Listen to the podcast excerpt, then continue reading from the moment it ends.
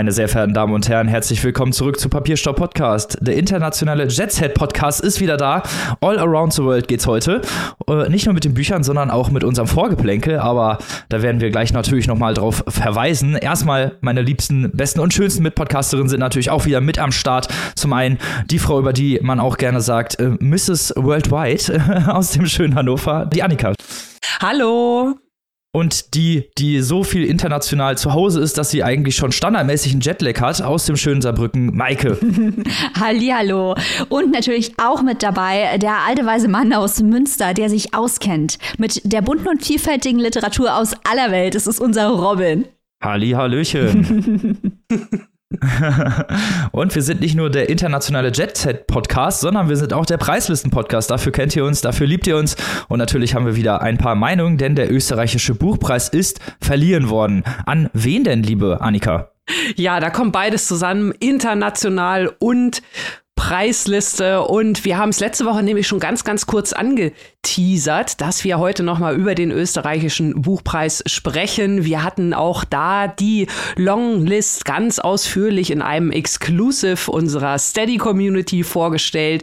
Jetzt erfahren hier und heute alle, die uns zuhören, gewonnen hat in diesem Jahr Verena Rosbacher mit Mancherie und unsere demolierten Seelen, erschienen im Kiwi Verlag. Genau, herzlichen Glückwunsch Glückwunsch.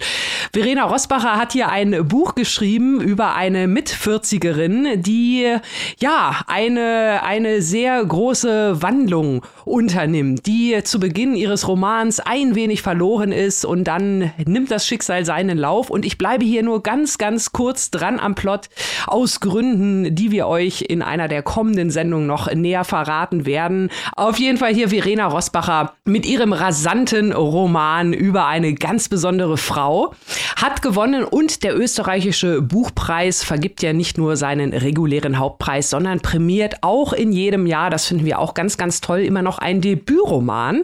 Auch diese drei sind es da, haben wir euch im besagten Exclusive bereits vorgestellt.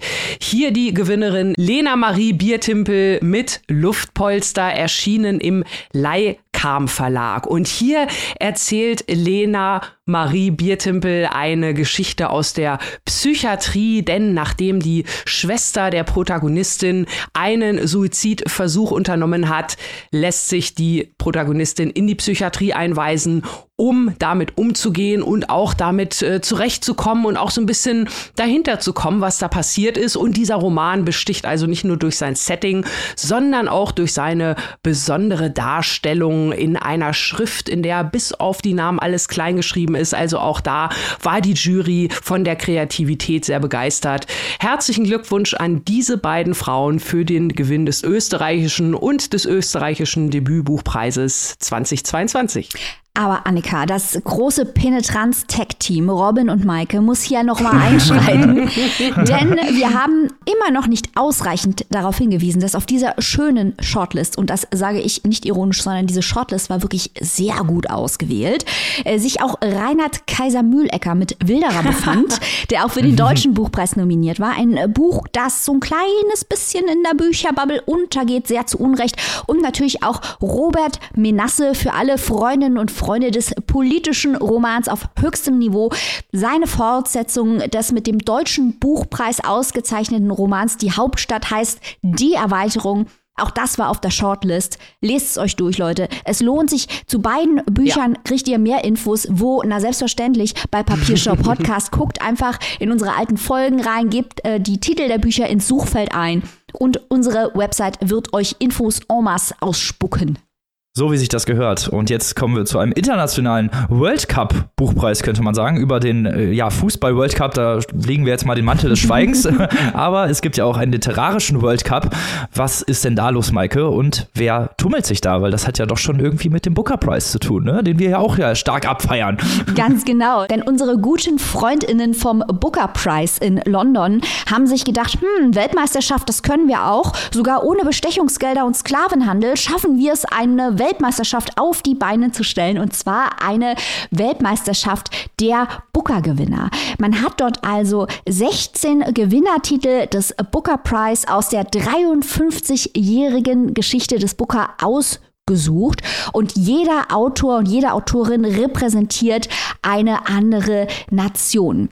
Und jeder Autor, jede Autorin spielt für das eigene Geburtsland in dieser literarischen Weltmeisterschaft. Das heißt, dass hier die verschiedensten Länder gegeneinander antreten. Äh, 16 Bücher, wie gesagt, und jetzt die erste Runde. Es sind immer K.O.-Runden. Zwei Bücher treten gegeneinander an. Und wir Leserinnen und Leser können im Internet immer abstimmen, welches Buch gewinnt. Das ist natürlich nur der halbe Spaß. Eigentlich ist der ganze Spaß, sich diese Auswahl überhaupt mal anzugucken, sich wieder vor dem inneren Auge Revue passieren zu lassen, wer da so alles gewonnen hat, wie viele literarische Nationen vom Booker gewürdigt worden sind in den letzten 53 Jahren, was man schon gelesen hat und mal ganz toll fand, was man noch nicht gelesen hat und vielleicht interessant findet. Also das lohnt sich auf jeden Fall, sich diese Booker-Weltmeisterschaft anzuschauen.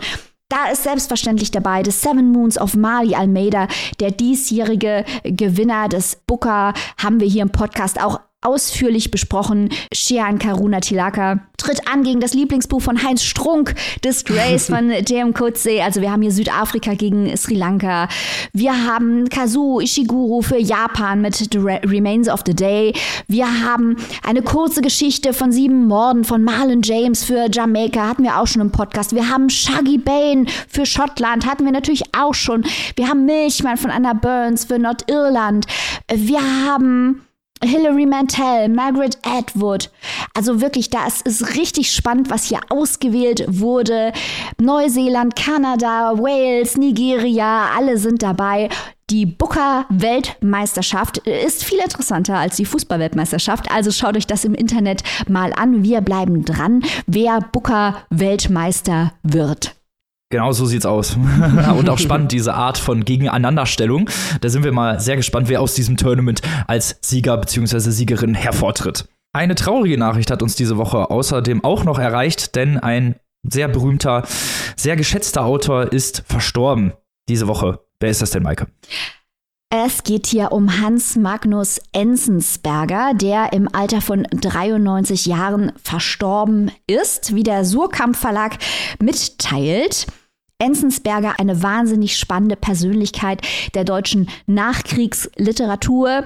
Die Jüngeren unter euch da draußen sagen vielleicht Enzensberger, das habe ich schon mal gehört, aber Theresia Enzensberger, ja, das ist seine Tochter. Äh, Hans Magnus Enzensberger 1929 im Allgäu geboren, hat wirklich Literaturgeschichte und auch Literaturkritikgeschichte in Deutschland geschrieben. Er gehörte zum legendären Literaturclub Gruppe 47, über den wir auch in diesem Jahr schon gesprochen haben. Ihr erinnert euch an Heinz Strunks für den Deutschen Buchpreis nominierten Roman Ein Sommer in Niendorf, wo die Gruppe 47 eine zentrale Rolle spielt. Ein Teil dieser Gruppe war eben Enzensberger. Er hat das legendäre Kursbuch herausgegeben und auch die andere Bibliothek, die wir auch schon hier im Podcast hatten, äh, mit einem Buch, das wir auch später in einer Besprechung, äh, die euch gleich noch blüht, nochmal ansprechen werden. Also eine, eine wichtige Reihe, eine wichtige Edition von Büchern, die andere Bibliothek. Er war Lektor bei Surkamp. Er hat eine Zeit lang in Kuba gelebt, in Norwegen, Italien, Mexiko, USA, Westberlin. Dann 1979 kam er nach München. Er ist vor allem bekannt für seine Lyrik. Ich zum Beispiel verbinde mit ihm meinen liebsten Deutschlehrer, dem ich viel zu verdanken habe und dem man ganz sicher nicht unterstellen konnte, im linken politischen Spektrum sich aufzuhalten, so wie Enzensberger ähm, großteilig, der aber auch Enzensberger einfach für seinen Scharfsinn und seine Poesie geschätzt hat und mit uns Konjunktur von Hans Magnus Enzensberger gelesen hat. Ein Gedicht, das sich kritisch über das deutsche Wirtschaftswunder äußerte. Also wirklich sehr spannend, sich mit Enzensberger zu beschäftigen. Ich glaube, das ist auch so ein Name, der einem ein kleines bisschen Angst macht, weil man eben weiß, dass es ein hochstehendes, schwieriges, breites Werk ist, das Enzensberger hinterlässt. Aber es ist einer der Autoren, bei denen es sich lohnt, sich da rein zu graben. Hans Magnus Enzensberger, ein ganz, ganz großer der deutschen Literatur.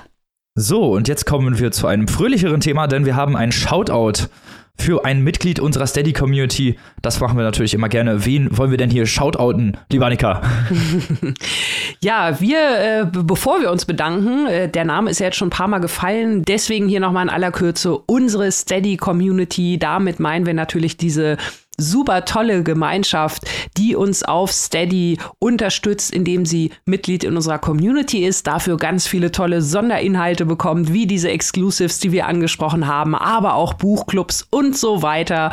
Und die natürlich gleichzeitig durch ihre Mitgliedschaft auch zeigen, dass sie uns und unsere Form der Literaturkritik hier unterstützen. Es sind also sozusagen ProduzentInnen dieser Show und deswegen bedanken wir uns natürlich auch sehr, sehr gerne und ganz ausdrücklich bei den neuen Mitgliedern. Und in dieser Woche ist das Thomas. Herzlich willkommen bei uns in der Community und vielen Dank für deine Unterstützung. Und wenn ihr euch auch über unsere Steady Community informieren wollt, Schaut mal auf unsere Homepage oder gebt bei Google Papierstau und Steady ein. Da werdet ihr fündig. Wir freuen uns auf euch. Und vielleicht noch als kleine Ergänzung, Thomas wird auch gleich dabei sein bei unserem nächsten Buchclub. Es gibt nämlich bei Papierstau Podcast auf der Steady-Seite einen Buchclub, der regelmäßig stattfindet. Da lesen wir gemeinsam Literatur, die wir nicht in den Folgen besprechen, also exklusive Bücher, die wir immer aus aktuellen Anlässen auswählen. Und so lesen wir sehr bald äh, Otessa Moschweg mit Eileen, der Roman, der ihr damals zum Durchbruch verholfen hat. Wenn ihr noch mitmachen wollt beim Buchclub, mit uns Eileen diskutieren möchtet, dann meldet euch an auf der Steady-Seite, genau wie Annika das gerade erklärt hat. genau so. Macht, seid auf jeden Fall dabei, das lohnt sich. Wir bleiben bei den guten Nachrichten und kommen wieder zu den Preislisten, beziehungsweise jetzt nicht Preislisten für Bücher oder AutorInnen, sondern für Verlage. Denn der Sächsische Verlagspreis wurde verliehen. Dieses Jahr das erste Mal an mehrere Verlage, sonst wurde nur ein Verlag bedacht. Diesmal sind insgesamt 20 Verlage, die gewonnen haben. Unter anderem zum Beispiel der Domo Wiener Verlag aus Bautzen, der sich mit der sorbischen Sprache beschäftigt, beziehungsweise Werke aus der sorbischen Sprache ins Deutsche übersetzt. Der Verlag Buchkinder Leipzig, bei dem Kinder Bücher für Kinder schreiben oder der Paloma Publishing Verlag, der nur Sachbücher von Frauen veröffentlicht. Außerdem gewonnen hat der Akono Verlag aus Leipzig, der sich vor allem bemüht, afrikanische Literatur ins Deutsche zu übersetzen. Von dem Verlag hatten wir dieses Jahr auch ein Buch im Programm und fanden das sehr toll und freuen uns natürlich ganz besonders für den Akono Verlag, dass er unter den 20 Gewinnern hier ist. Genau, denn wir kennen auch die Verlegerin von Akono, Jona, persönlich und wissen, dass sie absolut brennt für den Gegenstand ihres Verlages und alles tut, um spannende afrikanische Autorinnen und Autoren ins Deutsche übersetzen zu lassen und deren Geschichten hier bekannt zu machen. Also Jona, wir freuen uns ganz doll für dich. Du hast es sehr verdient, diesen Preis zu bekommen. Absolut. Und afrikanische Literatur ist hier auch das richtige Stichwort, um in unser erstes Buch dieser Folge einzusteigen. Denn wir haben hier einen aus dem Senegal stammenden Autor, der auch den Prix Goncourt 2021 gewonnen hat. Wir sind schon ganz gespannt und ich bin auch gleich ganz gespannt mit Maike und Annika darüber zu reden, denn es, dieser Roman hat sehr, sehr viele Aspekte, über die man sehr, sehr gut sprechen kann. Es handelt sich um die geheimste Erinnerung der Menschen von Mohammed Mbouga. Wie gesagt, er ist in Senegal geboren, verbrachte seine Kindheit auch im Senegal, ist das älteste von sieben Kindern und wanderte nach Frankreich aus und wurde nach einem Studium an verschiedenen französischen Unis Schriftsteller. Der folgende Roman ist sein sein drittes Buch und wurde 2021, wie gesagt, mit dem Prix Goncourt ausgezeichnet und auch in 22 Sprachen verkauft. Saar hat zudem für andere Bücher auch schon andere sehr hochdotierte Preise gewonnen, zum Beispiel den Prix Stéphane Hessel und den Prix Littéraire de la Porte Doré zum Beispiel. Der vorliegende Roman, Die geheimste Erinnerung der Menschen, ist so ein bisschen ein Detektivroman, eine literarische Obsession. Wir steigen hier mal ein. Ich bin gleich ganz gespannt, äh, darüber zu sprechen. Es beginnt 2018 in Paris. Wir haben unseren Protagonisten Diegan Latir Fay.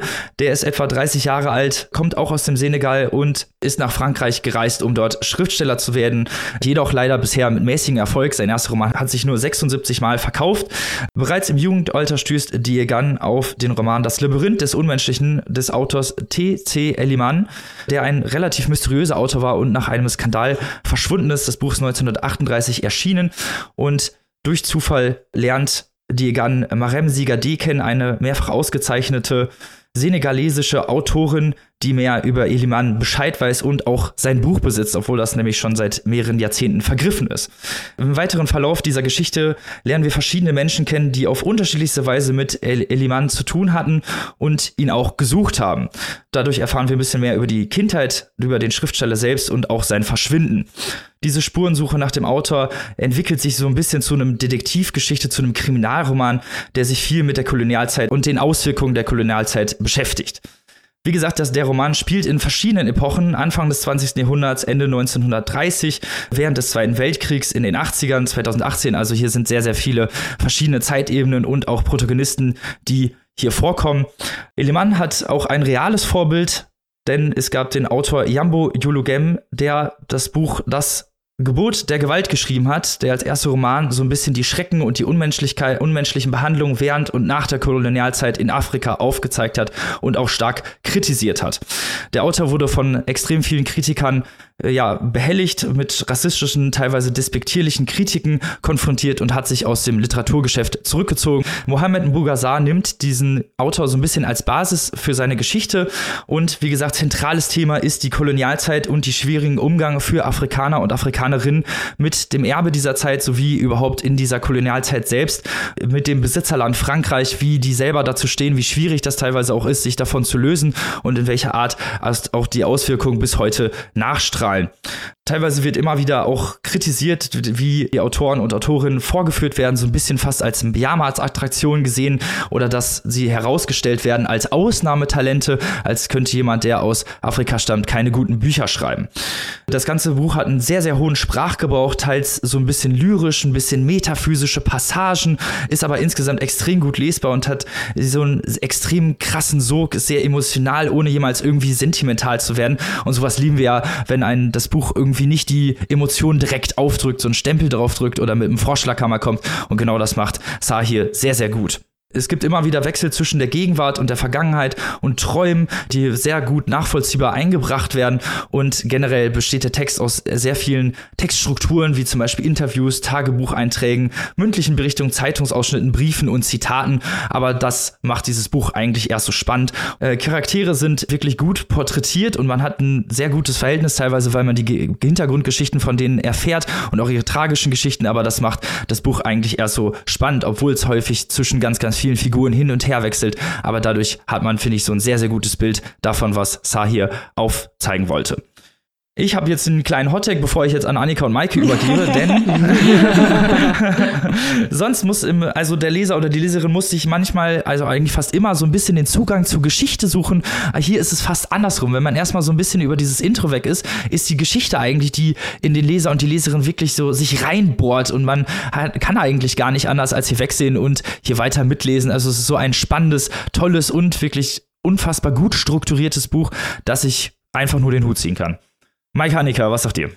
Ja, was mich hier total fasziniert hat, sind die vielen Spiegel, die eingebaut sind. Weil wir haben mhm. Yassar, der genau wie du gesagt hast, aus dem Senegal in das Land der Kolonialmacht nach Frankreich kam, um sich dort weiter ausbilden zu lassen, schon im Senegal französische Schulen besucht hat und versucht, im System der Kolonialisierer zu reüssieren. Und das ist ja auch eigentlich diese innere Entfremdung ist ja eigentlich auch das Hauptthema dieses Buches und auch der Hauptfiguren, die wir immer wieder treffen. Wir treffen ja mhm. in Paris die Freunde äh, von Diegan, die alle in einem ähnlichen inneren Konflikt gefangen sind. Dass sie wissen, dass das ganze Kolonialsystem ja auf der Annahme basierte, dass ihre Kultur minderwertig ist gegenüber der französischen Kultur und dass der französische Kolonialismus proklamiert hat, dass Afrika kolonialisiert werden muss. Hier sind wir auch bei dem Buch, das ich eben schon angespielt habe, aus der anderen Bibliothek, nämlich das Buch von Albert Londres, der ja immer noch ein Held des französischen Journalismus ist und der in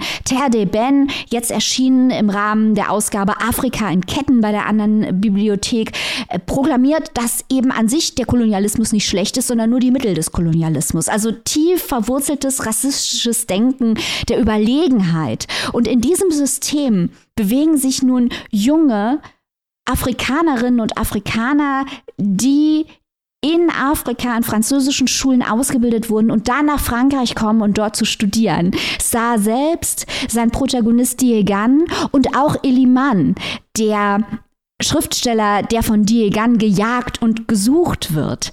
Und diese innere Entfremdung, das hat mich unglaublich fasziniert, wie das hier dargestellt wird. Zum einen durch diese ganzen politischen und geschichtlichen Verwicklungen, die du gerade schon erklärt hast.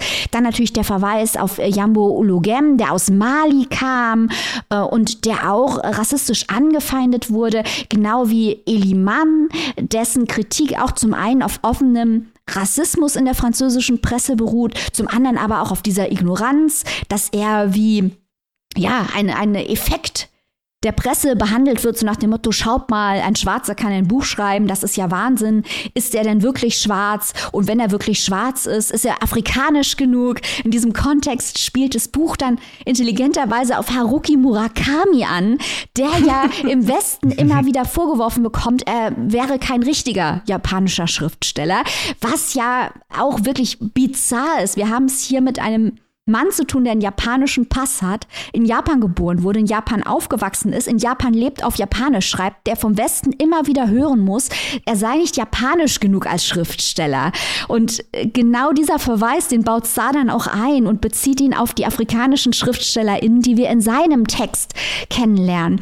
Wir haben hier Verweise zu Orientalismuskonzepten. Also wir würden heute wahrscheinlich sagen, dass die afrikanischen SchriftstellerInnen geaddert werden, dass sie außerhalb des Diskurses Basis stehen. Es geht um Identitätspolitik. Das ist ein unglaublich äh, witziges Kapitel äh, drin, wo die Auswüchse der Identitätspolitik lächerlich gemacht werden. Im Sinne von, es geht nicht mehr um die Person, sondern nur noch um Attribute der Personen, aufgrund derer dann Wertigkeiten festgeschrieben werden. Also es geht nicht mehr darum, wer die Person ist, sondern nur, ob sie schwarz ist oder schwul oder welcher Religion sie angehört. Das wird hier unglaublich lustig verarbeitet. Es geht um afrikanische Soldaten im Krieg. Da kann man auch wieder an David Diop denken, den wir hier schon im Podcast hatten, mit seinem International äh, Booker-Gewinner Nachts ist unser Blut schwarz. Also mich hat das wahnsinnig fasziniert, das ganze Ding durchsetzt mit literarischen Referenzen von der Odyssee zu Don Quixote, zu Rimbaud, Baudelaire, Mallarmé, Gombrowitz, den wir auch schon mit Pornografie hier im Podcast hatten, Borges. Ich war wirklich fasziniert von diesen vielen Verweisen. Und was mir am allerbesten gefallen hat, ist, das ist jetzt mein Hot Take. Ähm, am Anfang dachte ich, dass Saar uns auf die Spur von Eliman setzen will, weil Eliman ja argumentiert, dass die Literatur keine Mauern akzeptiert. Also dass es eine Weltliteratur gibt, in der sich alle gleichermaßen bewegen. Äh, Literatur als kosmopolitisches Konstrukt, in dem seine eigene kulturelle Ambiguität, dass er eben Senegalese ist und Franzose ist auf eine bestimmte Art und Weise oder zumindest in diesem Kulturkreis großteilig sozialisiert wurde, dass es ihm zum Vorteil gereicht im Sinne der Weltliteratur. Und später sagt dann ein Freund äh, von Diegan, dass es alles eigentlich nur eine Illusion Illusion ist, die delegitimisieren will, dass Menschen, die nicht aus dem Westen kommen, sich innerhalb des vom Westen dominierten Literaturkanons entfremdet fühlen. Also, dass es darum geht zu sagen, warum fühlst du dich denn entfremdet? In der literarischen Welt sind doch alle gleich. Dabei sind gar nicht alle gleich. Das ist ja auch dann die Erfahrung, die Eliman macht. Und dieser Konflikt wird im Buch nicht wirklich aufgelöst. Aber wie er diskutiert wird anhand der Figuren und auch anhand der sehr gut geschriebenen Dialoge, das hat mich sehr begeistert. Das ist ein tief philosophischer Page-Turner. Und bevor ich es vergesse, möchte ich noch Folgendes ansprechen. Robin, du hast erwähnt, dass die Sprache so großartig ist, so lyrisch ist. Mhm. Ich kann dir nur recht geben und möchte ergänzen, dass die Übersetzer, die wir natürlich nachher noch nennen werden, die gleichen Übersetzer sind wie die von Matthias Innar. Die kennen wir übrigens auch. Grüße an dieser Stelle. Die haben zum Beispiel das Jahresbankett der Totengräber übersetzt. Also da sieht man auch, wenn Leute an diesen Texten arbeiten, die es normalerweise mit Autoren von einem Kaliber wie Matthias Innar, der ja ein gesetzterer Autor ist, zu tun haben, die jetzt bei einem jungen Autor übersetzen welche Qualität der Sprache das auch ist, wenn Leute von diesem Kaliber geholt werden, um diesen jungen Autoren ins Deutsche zu übersetzen. Auch sehr zu Recht eine großartige Übersetzung. Ja, also ich war auch genau so begeistert wie ihr beiden. Dieses Buch ist wirklich ein absoluter Kracher auf allen Ebenen. Mich hat natürlich auch diese Themenauswahl, die ihr jetzt schon wirklich äh, groß und gut dargestellt habt, also seien es die politischen, die historischen, die gesellschaftlichen Themen, die hier auf ganz vielfältige Art und Weise angesprochen werden. Ich habe so ein bisschen darüber nachgedacht, äh, das sind ja unfassbar viele Themen und wir haben ja auch häufiger mal Bücher, wo wir sagen, das sind einfach zu viele Themen. Das ist hier schon irgendwie ein Potpourri Potpourri. Wo ist denn jetzt der Unterschied zu dem Buch? Weil bei dem Buch finde ich, hier kann man das ganz gut festmachen. Diese Themen, das sind ja viele Themen, die uns auch hier vielleicht selbst bewegen. Also wir haben ja auch ganz aktuelle Themen. Wir haben natürlich für uns ganz spannend viele Themen, die auch den Literaturbetrieb, die auch das Thema Literaturkritik, Maike hat das auch gerade noch mal ein bisschen ausführlicher erläutert. Und dann kommen aber natürlich noch die ganzen Themen dazu, die einen ja jungen Menschen mit diesen entsprechenden Wurzeln, mit diesen Erfahrungen, mit dieser Welt in der er oder sie lebt, äh, nochmal mit dazu holen aufs äh, Tapet. Und das sind halt nun mal diese Themen. Das ist diese Vielfalt. Und das merkt man diesem Buch halt an. Da wirkt nichts reingedrückt. Da wirkt nichts so nach dem Motto, das muss ich jetzt auf meiner Bingo-Karte auch ähm, nochmal abhaken, sondern das sind einfach Themen, die diesen Realitäten entsprechen. Und diesen Realitäten auf die Spur zu kommen, das war für mich neben dieser Auswahl äh, der größte zweite Spaß bei diesem Buch. Das ist so geschickt konstruiert, wenn man man jetzt wirklich mal nur auf die strukturelle Ebene schaut. Also das hat mich wirklich da auch hier an David Mitchell lässt grüßen erinnert, wie man, wie sich die Geschichte so nach und nach entblättert und aber auch gleichzeitig das, was man vielleicht kurz vorher erfahren hat, auch wieder in Frage stellt. Mhm. Also das ist unfassbar. Nicht nur, sage ich, der sofort erkennbare Detektivstrang. Wer ist diese geheimnisvolle Figur? Das gefällt mir auch immer gut, wenn eine Person hier im Mittelpunkt von einem Buch steht, wie hier es natürlich ähm, der Eliman ist, äh, in Barisha Pessels Die amerikanische Nacht, da war es ein Regisseur, um den ähnlich ein Vakuum entstanden ist. Also das hat mich auch an dieses Buch erinnert. Das macht sah hier ganz, ganz toll, dass man die ganze Zeit rätselt und eben, ja, neben dieser Sache auch gleichzeitig aber an den Erzählungen, die man bekommt, rätselt. Nicht nur von den Personen, die sie erzählen, sondern natürlich auch vom Autoren selbst. Also das fand ich toll und das bezieht sich auch nicht nur auf die inhaltliche, sondern auch die szenische Darstellung. Darstellung, dass äh, der Autor das hier teilweise eine Szene innerhalb einer Szene innerhalb mhm. einer Szene schildert, dass man also das Gefühl hat, man guckt wie in so einen unendlichen Spiegel. Man sieht, die eine Person erzählt jemandem was anderes und äh, man sieht aber gleichzeitig, wie die Person, die zuhört, sich diese Szene im Kopf nochmal imaginiert und wie sie dann vielleicht auch noch stattfindet unfassbar gut. Also wirklich, ich äh, bin voll des Lobes. Ich finde, das ist hier ein Buch, das nicht nur spannend und unterhaltsam, intelligent ist, das wichtige Themen anspricht, sondern das auch zeigt, was Literatur kann. Nur um dann vielleicht auch irgendwie so ein bisschen zu sagen, ja, und jetzt sind wir dadurch schlauer oder nicht? Also das Buch kitzelt einen die ganze Zeit und sowas liebe ich. Also ganz großartig. Richtig gut ausgesucht. Vielen Dank, dass wir dieses Buch hier in der Sendung haben durften, Robin. Ja, Robin. Perfekt. da habe ich mal äh, richtig gut hier einen raus rausgeholt, muss man auch mal sein. ja, fand ich äh, sehr interessant, was ihr beide jetzt auch nochmal erzählt habt, auch zu der ähm, Rezeption, die hier teilweise im Vordergrund steht, auch zwischen Identitäten, Identitäten, das ist ja auch eine ganz, ganz wichtige, ja, ein ganz wichtiges Thema, was hier immer wieder im Vordergrund steht und auch dieses Erzählen, du hast ja gerade nochmal die Struktur angesprochen, Annika, dieses Erzählen in Netzen, das ist ja fast mhm. so ein mhm. Netz, wo man immer wieder verschiedene Personen hat und dieser Strang ist vielleicht Eliman, aber man erfährt so viel über andere Personen, ja. die äh, hier vorkommen und die halt auch wirklich eine teilweise sehr unfassbar traurige Geschichte hat. Also dieses Buch hat mir immer wieder Tränen in die Augen getrieben, also vor, weil es halt einfach so gut emotional auch mhm. eingebracht ist, ohne halt irgendwie so emotional sein zu wollen, sag ich's mal so, ne? Weil da gibt's ja auch viele Bücher, die drücken dann so auf die Tränendrüse. Das macht äh, Sa hier überhaupt nicht.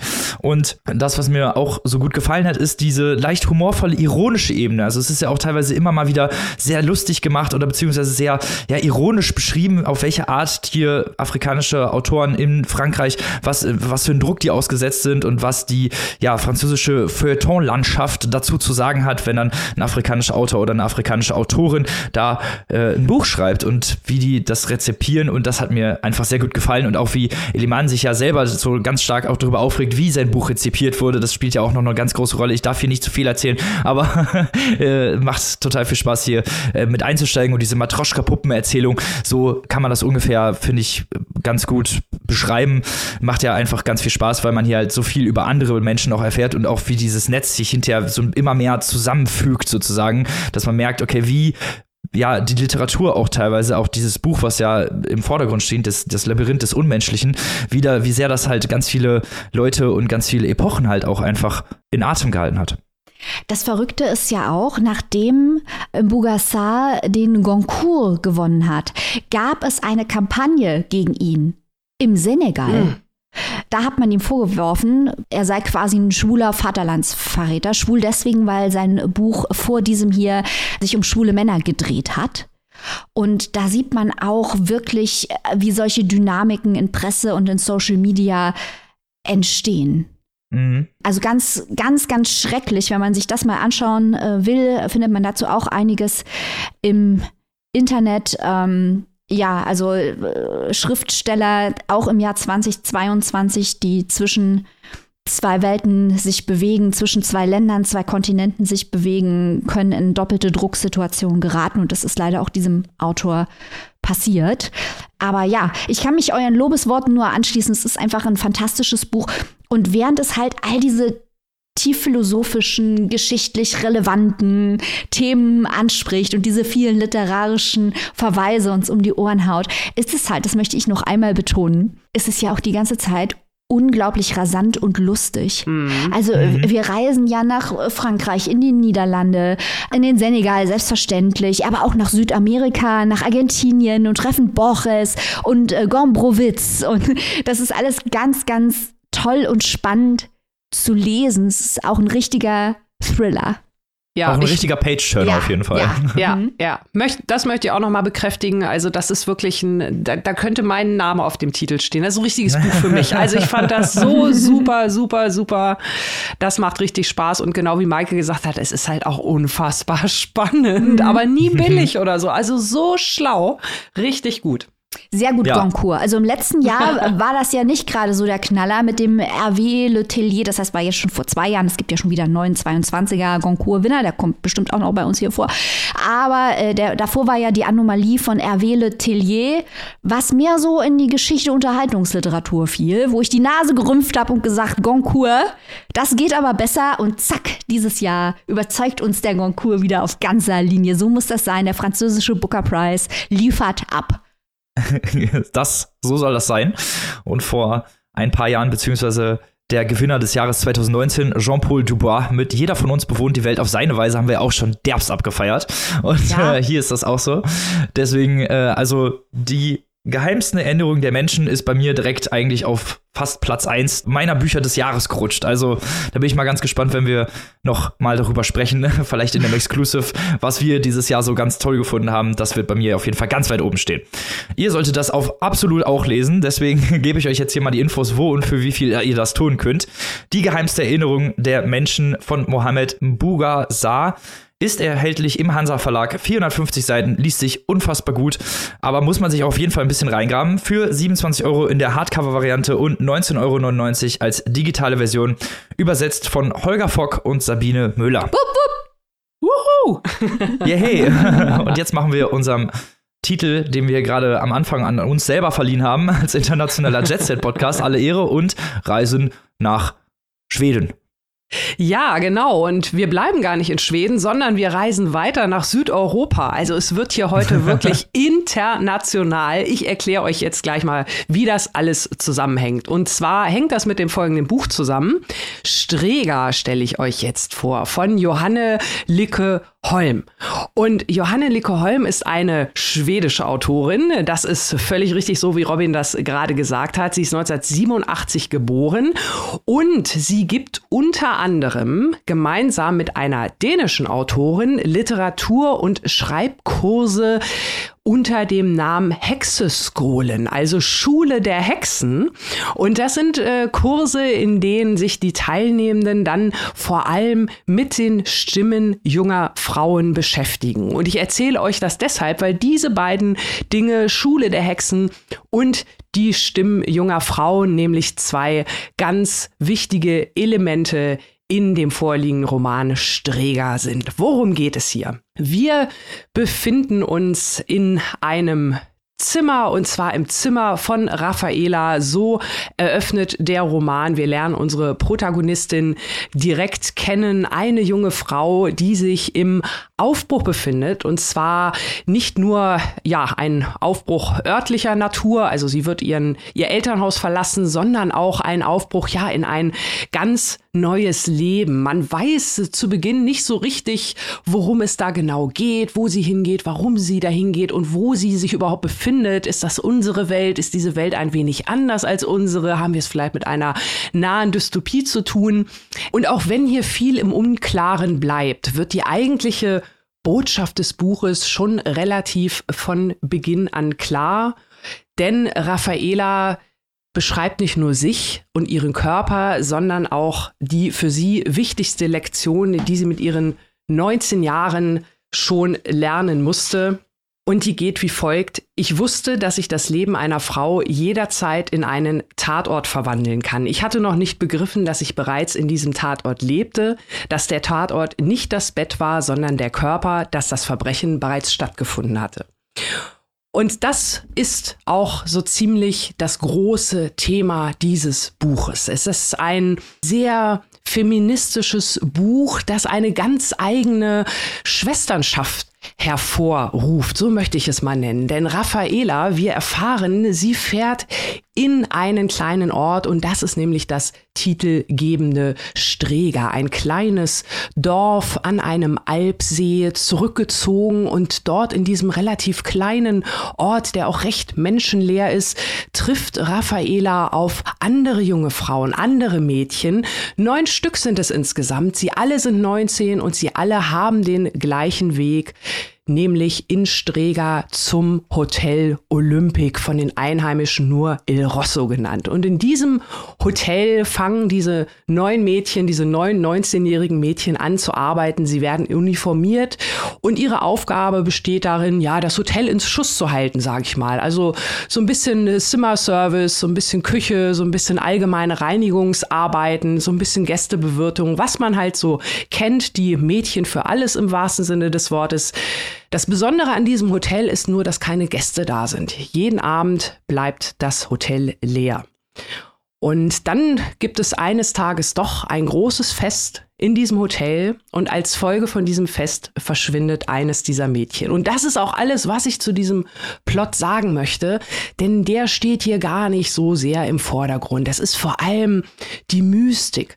Nicht nur dieses Ortes, dieses geheimnisvolle Streger, was da wirklich so ein bisschen weit ab vom Schuss liegt und das Hotel selbst auch nochmal. Das ist nämlich nur mit einer Seilbahn zu erreichen. Also wir haben es da auch so ein bisschen mit diesem verlassenen Hoteltypus zu tun. Grand Hotel Budapest, äh, Regina lässt grüßen. Diesen Ort kennen wir schon. Hier ist es ein besonderer Ort, weil er also wirklich nur von Frauen bewohnt wird und diese jungen Mädchen ja gewissermaßen auf das Leben als Frau vorbereitet werden sollen. Sie sind ja da an der Schwelle mit 19 Jahren im Übergang und sie lernen also das, was das Leben der Frauen ausmacht, die Arbeit mit den Händen, die Arbeit, diese täglichen kleinen Arbeiten, die immer so ein bisschen hinten rüberfallen. Sie sollen gefügig gemacht werden, gewissermaßen sich in ihr Schicksal als Frau ergeben. Und diese mystische Stimmung, die wird also hier auf allen Ebenen ausgespielt, vor allem natürlich durch die Sprache, die auch sehr lyrisch ist, sehr naturverbunden, sehr auch nach innen stattfindet. Die Frauen, die auch immer mehr zu einem Körper zu einem Wir verschmelzen. Auch die Erzählstimme wechselt dann mal, dass Raffaela für alle Mädchen zusammenspricht, die sich immer ähnlicher auch werden, die teilweise die gleichen Träume haben. Also hier das meinte ich halt mit, da erwacht diese Schwesternschaft zum Leben. Das ist also hier dieses große Thema. Wir sind die Frauen, die eine, ja, eine gewisse Aufgabe im Leben haben oder eine gewisse Stellung im Patriarchat. Und wenn wir uns gemeinsam zusammentun, wenn wir eine Gemeinschaft bilden, dann kommen wir da gewissermaßen besser durch oder zumindest können da gemeinsam mehr erreichen. Inwiefern das klappt, wie gesagt, plotmäßig sage ich nichts weiter zu diesem Mysterium des verschwundenen Mädchens, aber ihr seht schon, dass hier also wirklich diese ganze große Geschichte im Mittelpunkt steht. Das macht die Autorin also wirklich auch sehr, sehr gut, auch von der Sprache her. Das ist äh, ja ein richtiger Sog, der sich da auftut. Man ist da wirklich relativ schnell drin durch diese vielen Sinneseindrücke, die ganze mysteriöse Stimmung, die dort herrscht. Ja, wie ein, wie ein bisschen ein Märchen, aber man hat das Gefühl, es kommt jeden Moment die böse Stiefmutter um die Ecke. Auch im Hotel ist für die Mädchen nicht alles so einfach. Vieles bleibt in Verborgenen. Nebenan gibt's noch so ein paar Nonnen. Da wird natürlich auch das Schema junge Mädchen auf der einen Seite, Nonnen äh, die relativ verdrießlich auch noch sind auf der anderen Seite. Das wird auch alles sehr gut ausgespielt. Also wir haben es hier wirklich mit einem wirklich, ähm, sage ich mal, für einen feministischen Buchclub hier ein absolutes, eine absolute Goldgrube dieser, dieser Roman, weil man da so viele interessante Facetten sehen kann und das ist auch wirklich gut umgesetzt. Mir persönlich muss ich leider sagen, da muss ich so ein bisschen Wasser in den Wein gießen. Mir persönlich war es dann doch an der einen oder anderen Stelle zu sehr mit Symbolik aufgeladen. Ähm, was ich vorhin meinte, gut für einen feministischen Buchclub, weil man viele Facetten hat, über die man viel reden kann, viel interpretieren kann. Mir war es halt an der einen oder anderen Stelle, ja, da mag ich es einfach ein bisschen straighter. Da habe ich ja vorhin bei dem Saar gesagt, das war genau meine Art von Buch. Das hier nicht ganz so sehr. Aber ich sag mal, wenn man dieses Mystische mag, wenn man da sich so ein bisschen mehr auch auf die Metaebene begeben möchte, mit Geistern, mit Hexen, denn Streger ist nicht nur der Name dieses fiktiven Örtchens hier im Buch, sondern bedeutet auch im Italienischen Hexe und in der albanischen Mythologie gibt es da noch eine ganz besondere Form der Hexe, die kleine Babys raubt. Also da hat man viel, in das man reingehen kann, in das man sich da vertiefen kann und äh, man hat auch, wenn man dieses Buch sich besorgt, eine schöne Ausgabe, die auch noch, das möchte ich hier nicht verschweigen, um ein Nachwort von Dorothee Elminger ergänzt ist, äh, die auch noch mal da so ein paar andere Perspektiven auf die Geschichte liest. Also das ist hier wirklich ein Fundstück für LeserInnen, die diese Art der mystischen Naturerzählung mit Hexen etc. mit einem sehr, sehr, sehr feministisch-dystopischen Twist lesen möchten. Annika, ja, jetzt, Maike. Jetzt mal Buddha bei die Fisch. Du hast ja schon gesagt, äh, feministischer Buchclub. Ja. Wir haben Kleiner Schwank aus dem Backoffice. Gestern das gesamte erste Halbjahr 2023 geplant. Also wir wissen jetzt bis Ende Juni, welche Bücher wir machen. Und wenn wir in diese Programme reingucken, sehen wir immer die Gesamttrends. Und im letzten Halbjahr haben wir ein bisschen geweint, weil wir natürlich gerne feministische Themen diskutieren, aber auf Niveau. Und im letzten Halbjahr war unglaublich viel sehr, sehr niedrigschwelliger Kram über Feminismus in den Katalogen. Jetzt könnte man natürlich sagen, ja, aber das ist doch für Einsteiger gut. Ja, aber ein gewisser Komplexitätsgrad bei Fragestellungen zum Feminismus ist schon angezeigt, weil sonst sind es nur stumpfe Parolen und das ist uns als Feministinnen ein bisschen zu wenig. In diesem Halbjahr wird uns sehr viel mehr wissenschaftlicher Content zum Thema Feminismus geboten. All diese Vorrede führt jetzt zu der Frage, ist es aus deiner Sicht ein Buch, das feministische Themen auf ausreichendem Komplexitätsniveau diskutiert? Oder hättest du dir da mal ein bisschen mehr ja, anspruchsvolle, herausfordernde Gedanken gewünscht? Ich würde sagen, dass es für diese Art des Buches, so wie es erzählt ist, dass es die Themen sehr, sehr, sehr gut anspricht. Also ähm, ich hätte mir konkretere, ausufernde ähm, Gedanken gewünscht, aber die passen nicht zu diesem Buch. Dann hätte hm. es irgendwie anders erzählt und anders angelegt sein müssen. Also so ist es wirklich, weil es äh, spricht unfassbar viele Themen an. Auch dieses, dieses Frauenbild, dieses Gewalt und was tun wir Frauen uns vielleicht auch gegenseitig überhaupt an. Ne? Also das sind ja viele, viele Themen, die wir auch teilweise in anderen Büchern vermisst haben. Die werden hier aber nicht unbedingt diskutiert, die werden mehr so, ja, lyrisch beschrieben. Verstehst du was? Äh, drücke ich mich gut aus? Ja, das klingt sehr frustrierend. Deswegen habe ich nochmal nachgefragt. Ja, nee, nee. Also ähm, ich glaube, das, das meinte ich halt mit äh, für diese für diese Art von Buch äh, ist es gut. Also das ist kein Buch, was ähm, irgendwie sagt, hier, ich äh, bin voll auf der Höhe der Zeit und ich habe diese und jene und jene Themen. Die sind hier auch drin, aber einfach kunstvoller verpackt. Aber das ist für dieses Buch völlig in Ordnung, weil ähm, ich sag mal, wenn man Ja, gut, der Vergleich mit äh, The Handmaid's Tale wurde an der einen oder anderen Stelle gemacht, weil auch hier, man weiß es nicht, was das für eine Gesellschaft, was das für eine Dystopie. Und da wird vielleicht auch nicht alles so bis ins letzte Detail, aber diese Grundstimmung, mhm. diese Grundstimmung, die da vorherrscht, dass man wirklich die ganze Zeit dieses Gefühl hat, die Mädchen, die reden auch sehr viel miteinander. Wie man mitbekommt, dass diese Mädchen, egal woher sie kommen, egal was sie erlebt haben, grundsätzlich äh, auch viel Angst vor Männern haben und eigene, also das, das macht das Buch wirklich gut und es bleibt die ganze Zeit in dieser Stimmung. Da passt es rein. Deswegen meinte ich, wer das Ganze so ein bisschen mehr mystisch-lyrisch mag, da ist es für diese Art der Literatur sehr gut und auch mit dem Anspruch gut umgesetzt. Okay. Also vielleicht, Maike, äh, um es nochmal mit einem anderen Medium zu vergleichen, mhm. äh, ich würde ein Bild sehen und würde sagen, es ist voll das richtig geile Kunstwerk, aber ich würde es mir nicht ins Wohnzimmer hängen. Ich verstehe, was du meinst. Okay. Wo und für wie viel kann man sich dieses Buch denn zulegen, liebe Annika? Ja, da muss ich jetzt noch mal ein klein wenig ausholen, weil dieses Buch ist wirklich ein Gesamtkunstwerk. Johanne Licke-Holm Streger ist erschienen im Aki Verlag, wurde übersetzt von Hanna Granz, das Nachwort, wie gesagt, von Dorothee Elminger der deutschen Ausgabe. Und das Cover und die Innenseiten, die gehören nämlich auch dazu, wurden illustriert von Ida Sönder-Torhauge und das ganze Werk kostet 24 Euro in der Hardcover-Version und im E-Book 18,99. Sehr schön. Damit machen wir unsere internationale Reise weiter und gehen jetzt nach Japan und Maikes Buch. Robin, ich finde, du hast es jetzt wirklich nicht verwirrend genug anmoderiert. Deswegen werde ich jetzt die Verwirrung hier erhöhen. ja, das ist gut. Das Buch, über das wir jetzt sprechen, wurde mit dem amerikanischen National Book Award ausgezeichnet für übersetzte Literatur. Die Autorin Elisa Chua Dusapin ist französisch-koreanisch-schweizerisch.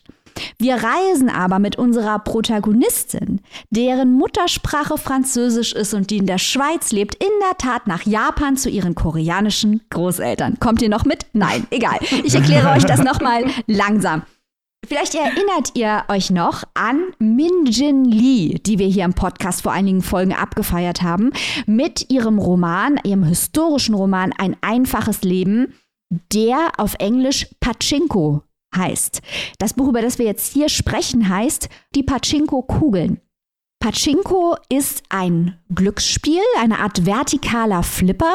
Dieses Glücksspiel ist sehr populär in Japan und die Pachinko-Spielbranche wird zu 80 Prozent dominiert von koreanischen Einwanderern, sogenannten Zainichi. Das ist eine stark diskriminierte und ausgegrenzte Gruppe. Die meisten Zainichis sind äh, vor dem Krieg in Korea geflohen und sind als Flüchtlinge nach Japan gekommen und hatten so wenige Möglichkeiten auf dem breiten Arbeitsmarkt dort, dass viele von ihnen in diesen Glücksspielmarkt eingestiegen sind, der weniger reguliert war, aber der auch wenig Ansehen genießt. Und die Geschichte einer dieser Zainichi-Familien hören wir bei Min Jin Lee, jetzt aber auch bei Elisa Chua Dusapin. Die Großeltern also ausgewandert aus Korea, leben in Japan, betreiben dort seit 50 Jahren dieses Pachinko, werden jetzt besucht von ihrer 29-jährigen Enkelin Claire, die in der Schweiz lebt und deren Muttersprache Französisch ist. Also ähnlich wie bei Saar haben wir es hier mit Entfremdungseffekten durch Migration zu tun. Claire träumt davon, gemeinsam mit ihren Großeltern Korea zu besuchen. Sie möchte also, dass ihre Großeltern zurück in ihr Heimatland kommen und sie möchte dieses Land gerne kennenlernen. Und die Großeltern leben eben am Rand der Gesellschaft, entfremdet von der koreanischen Community, aber auch von der japanischen Gesellschaft. Sie sind schon alt, sie arbeiten immer noch hart, sie leben unter sehr bescheidenen Umständen. Ihre eigene Tochter, also Claires Mutter, hat schon Japan lange verlassen und Claire selbst spricht auch überhaupt kein Koreanisch mehr, sondern nur noch Japanisch, also das Land, in das die Großeltern geflohen sind und in dem sie marginalisiert sind. Nun kommt Claire dort an, aber die Planungen für die Reise nach Korea, die gehen sehr, sehr langsam vor sich. Und Claire verbringt wirklich Wochen dort im Erdgeschoss des Hauses, sieht draußen immer die Lichter des Pachinko hört die Stimme der Werbefrau, die vor dem Pachinko steht und versucht, die KundInnen in den Laden reinzulocken, beobachtet durch die Scheibe die StammkundInnen, spielt auf ihrem Handy Tetris. Es ist eine oppressive Hitze in Tokio, dieses Warten, dieses Gefangensein in einem Bardo zwischen den Welten wird sehr klar durch Claires Situation zwischen ihren Großeltern, ihrer Mutter, ihrem Freund zu Hause in der Schweiz. Und dann sucht sie sich dort, um auch ein bisschen Unterhaltung zu haben, nicht so einsam zu sein, einen Job und unterrichtet ein Mädchen namens Miko, eine schüchterne Zehnjährige, die mit ihrer alleinerziehenden Mutter in einem verlassenen Hotel lebt. Und Miko soll ihr Französisch verbessern, deswegen wird auch Claire engagiert, damit sie in der Schweiz in die Schule gehen kann. Das ist der Traum der Mutter von Miko. Aber dieses unsichere Kind ist sowieso schon, äh, ja, eine Außenseiterin offenbar in der Schule und leidet auch sehr darunter, dass der Vater die Familie zurückgelassen hat und dass sie nicht weiß, wo ihr eigener Vater ist. Und Miko und Claire verbindet nach einiger Zeit eine recht ungewöhnliche Freundschaft zwischen den Generationen, zwischen den Sprachen, zwischen den Ländern. Also wir merken jetzt schon an dem Setting, dass es um Entfremdungserfahrungen geht, um das Verlassensein aufgrund von historischen Situationen, von sozialen Situationen, familiären Situationen, Sprache, Kontinente, Länder, Familienkonstruktion. All das wird in diesem Roman durchgespielt. Aber während der Saar so richtig Alarm macht, was uns ja besonders gut gefallen hat, das ist keine Kritik, macht es Dusapin mit ganz anderen Mitteln, denn diese Geschichte ist sehr, sehr leise und brütend, elegant und zurückhaltend und sehr viel von den emotionalen Bewegungen der Person, die eigentlich das Hauptthema des Buches sind. Es ist nicht die Handlung, äh, sondern es sind die Gefühle der Figuren, denen man mit Spannung folgt. Die sind das Hauptthema des Buches ähm, und die sind so subtil in ganz kleinen Äußerungen, Bewegungen, Überlegungen abgebildet, dass es eine wahre Freude ist, das Buch zu lesen. Und das Buch wird auch mit der Zeit in dieser Bewusstseinsdarstellung immer surrealer. Also man befindet sich irgendwann in einer Art von Traumlandschaften, die von mystischen Rehen bevölkert wird und von Nichtorten. Also wir sind zum Beispiel in einem ganz besonders traurigen Freizeitpark. Ich bin gespannt, was Robin nachher dazu sagt. ähm, und wir befinden uns auch in einem Park, der sich Heidis Village nennt, in Yamanashi und den es wirklich gibt. Also es geht hier um Heidi aus den Alpen, die wir kennen, äh, von Johanna Spiri. Denn Johanna Spiris Buch wurde ja in einen Manga verwandelt, den wir wahrscheinlich alle noch kennen aus dem Fernsehen. Ist deswegen auch sehr bekannt in Japan. Und dieses Heidi-Dorf, das kommt auch im Buch vor und ich dachte erst, es sei eine Erfindung, aber das existiert wirklich. Und das ist dann natürlich wieder eine neue subversive Dimension, wenn wir dieses französisch lernende japanische Mädchen gemeinsam äh, mit der französisch-koreanisch-schweizerischen Besucherin ihrer koreanischen Großeltern im nachgebauten Alpendorf in Japan begleiten. Also das sind wirklich geniale Ideen, die sehr amüsant sind, aber auch gleichzeitig gleichzeitig sehr, sehr melancholisch, weil eben diese Orte wirklich als Nichtorte auch wirken, insbesondere auf Mikro, die dieser, dieses Othering auch als Kind schon sehr stark empfindet. Sie kann vielleicht manche politische und soziale Zusammenhänge noch nicht artikulieren, wie das ein Erwachsener kann, aber sie kann es schon sehr, sehr tief empfinden. Und auch die Gefühle ihrer Mutter, die sehr traurig und einsam ist, weil sie verlassen wurde, die kann sie sehr gut nachvollziehen. Die Großmutter wird im Verlauf der Geschichte, hat man das Gefühl, immer schwächer. Man merkt doch, dass sie geistig nachlässt, dass sie geistig schwächer wird. Klärt das Gefühl, dass die Zeit davonläuft. Wir haben einige sehr atmosphärische Szenen im Pachinko, wo man das Gefühl hat, dass alles immer mehr zu einer Art Geistergeschichte wird. Es wird versucht, Kontakt herzustellen über Essen, über Spiele. Und am Ende, ja, da kommt es vielleicht doch noch zur Reise nach Korea, aber auf eine ganz andere Art und Weise, als man am Anfang gedacht hat. Also auch das ein sehr intelligenter, geisterhafter, mitreißender Roman, der aber ganz, ganz anders arbeitet als Saar. Und es macht mir großen Spaß, dass wir Saar und Dusapin in einer Folge haben. Diese beiden AutorInnen aber auf so unterschiedliche Art und Weise sehr vergleichbare Themen bearbeiten. Robin, wie hast du das empfunden? Also erstmal kann ich dir nur vollkommen zustimmen. Mir hat es auch sehr, sehr gut gefallen wegen der vielfältigen Themenbearbeitung.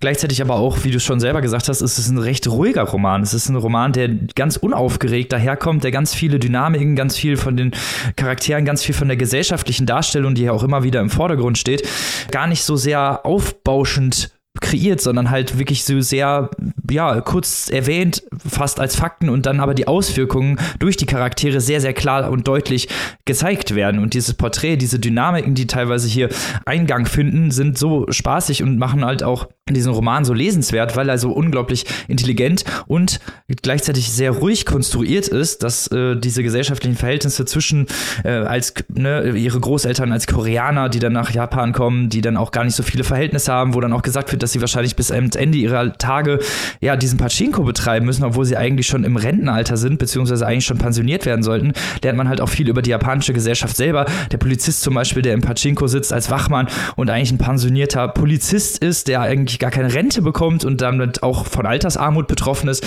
Das sind sehr, sehr viele gesellschaftliche relevante Fragen, die hier aufgestellt werden. Und mir hat auch die Dynamik zwischen äh, Claire und Miko sehr, sehr gut gefallen, mhm. weil Miko ja, wie du schon gesagt hast, so eine Art Außenseiter Außenseiterin ist. Claire aber auch so ein bisschen, die so zerrissen ist zwischen den Welten als Schweizer, als Schweizerin, äh, gleichzeitig aber koreanische Großeltern hat, die dann in Japan wohnen. Dieses ganze Hin und Her und beziehungsweise diese Identitätsfragen, die hier gestellt werden, machen dieses ganze Buch einfach so sehr, sehr spannend und dieses mystisch aufgeladen. Das hat mir am Ende wirklich sehr, sehr gut gefallen. Beziehungsweise dieses Träumerische, was dann immer wieder, ähm, ja, Teile der Geschichte ablöst, beziehungsweise dort eingebracht wird und die Ausführungen der Autorin der zu lauschen und dort so ein bisschen in dieses Mystische mit einzutauchen, weil das hat, ja, das macht einfach einen insgesamt sehr, sehr runden Roman aus und auch sehr, sehr interessante Charaktere. Wir hatten jetzt in den letzten zwei Wochen, zumindest die Bücher, die ich vorgestellt habe, haben wir uns ja geärgert darüber, dass die Charaktere eben nicht so gut dargestellt wurden. Hier haben wir genau das Gegenteil, das hatten wir beim Zar auch, sehr interessante, gut charakterisierte Figuren. Ja, Robin, also ich gebe dir da recht, ich bin ja auch eine große Skeptikerin des magischen Realismus generell. Also magischer Elemente in Geschichten. Ich kriege normalerweise immer die Krise, wenn die Geister kommen. Ich mir, oh, bitte nicht. Aber, hier, aber hier diese mystischen Rehe, das fand ich ganz großartig, wie sich die Atmosphäre verschiebt diese subtile Art und Weise, eben auch nicht der Holzhammer äh, und wie, wie man wirklich auch auf den Figuren und ihren Emotionen bleibt. Ich finde mhm. das sehr, sehr elegant gelöst. Und was mich auch sehr interessiert hat, ist, dass die Familiengeschichte von Claire und ihren Großeltern eine Art Tabu ist. Und das mhm. ist ja ein Motiv, das wir bei Familiengeschichten auf der ganzen Welt finden. Also offensichtliches Beispiel natürlich intergenerationales Trauma im 20. Jahrhundert in der deutschen Literatur. Aber auch hier haben wir ja eine Fluchtgeschichte, ähm, diese, also hier hat ja niemand Schuld, persönliche Schuld auf sich geladen, sondern es sind Flüchtlinge, die nach Japan gekommen sind. Und dennoch werden die Umstände dieser Flucht verschwiegen. Aus dem Leid heraus, wenn man das Leid eben nicht weiter vererben möchte, das aber natürlich nicht funktioniert. Und dieses Thema des Tabus und wie nachgeborene Generationen versuchen, das Tabu zu brechen, weil sie längst verstanden haben, dass diese Absicht, das Leid abzuwenden, indem man es nicht mehr anspricht, nicht funktionieren kann und noch größeres Unbehagen und mehr Fragen resultiert, wie das hier behandelt wurde, das hat mich auch sehr interessiert. Dass also die Großeltern das alles äh, dem Freund von Claire erzählen, aber nicht mhm. Claire selbst. Also da sind viele von diesen interessanten Details, wie die Familie mit der eigenen Migrations- und Fluchtgeschichte umgeht. Das stimmt, auch wenn man diese, diese Fragen stellt bei Miko, die ja, wo der Vater verschwunden ist, die auch anscheinend nicht mit ihrer Mutter darüber reden kann und dann Claire darüber fragt mhm. und auch so sehr, sehr intelligente Sätze sagt und sagt irgendwann, dass, dass es besser wäre eigentlich, wenn sie wüsste, dass ihr Vater tot ist, weil sie dann überhaupt wüsste, wo er überhaupt ist. Ja. Und diese ganzen Familienfragen unfassbar gut gemacht. Also auch diese Dynamik, mir hat alles, hat der Roman wirklich sehr gut gefallen. Also sehr unaufgeregt, aber trotzdem irgendwie sehr melancholisch. Und dieses Melancholische, da muss ich auch nochmal ganz kurz darauf verweisen, weil es dafür irgendwie, teilweise hat mir diese Welt irgendwie fast so unbevölkert gewirkt. Ja. So, ging dir das auch so? Das ist so teilweise so ein bisschen, als würde man durch so einen verlassenen Komplex laufen. Ja, ja, also ich hatte wirklich das Gefühl, dass es auch was, was mit dieser Idee der Nichtorte zu tun hat. Mhm. Also das quasi äh, die Figuren mitten in diesem alten Arbeiterviertel von Tokio existieren, wo ja auch immer viel Betrieb ist, aber dadurch, dass sie nicht zugehörig sind, dass sie das andere sind in dieser Gesellschaft, sind sie doch allein in, inmitten der Massen. Das mhm. Fand ich gut dargestellt, weil ich wirklich häufig das Gefühl hatte, dass die anderen Figuren, die auftauchen, richtige Geister sind. Ein wirklich sehr spannender Roman, über den man sehr lange diskutieren kann. Also Buchclub aufgepasst. Eine Buchclub-Empfehlung nach der anderen hier heute. ja, unfassbar. Wo und für wie viel kann man sich diesen interessanten Roman denn zulegen, liebe Maike? Also erstmal möchte ich sagen, liebe Verlage da draußen, hört bitte auf, auf Bücher aus Asien niedliche Motive drauf zu machen, wie zum Beispiel Winkelkatzen. Hört einfach auf damit. ja, also das, ist, geht, das geht einfach nicht. Ne? Merkt ihr selber, oder?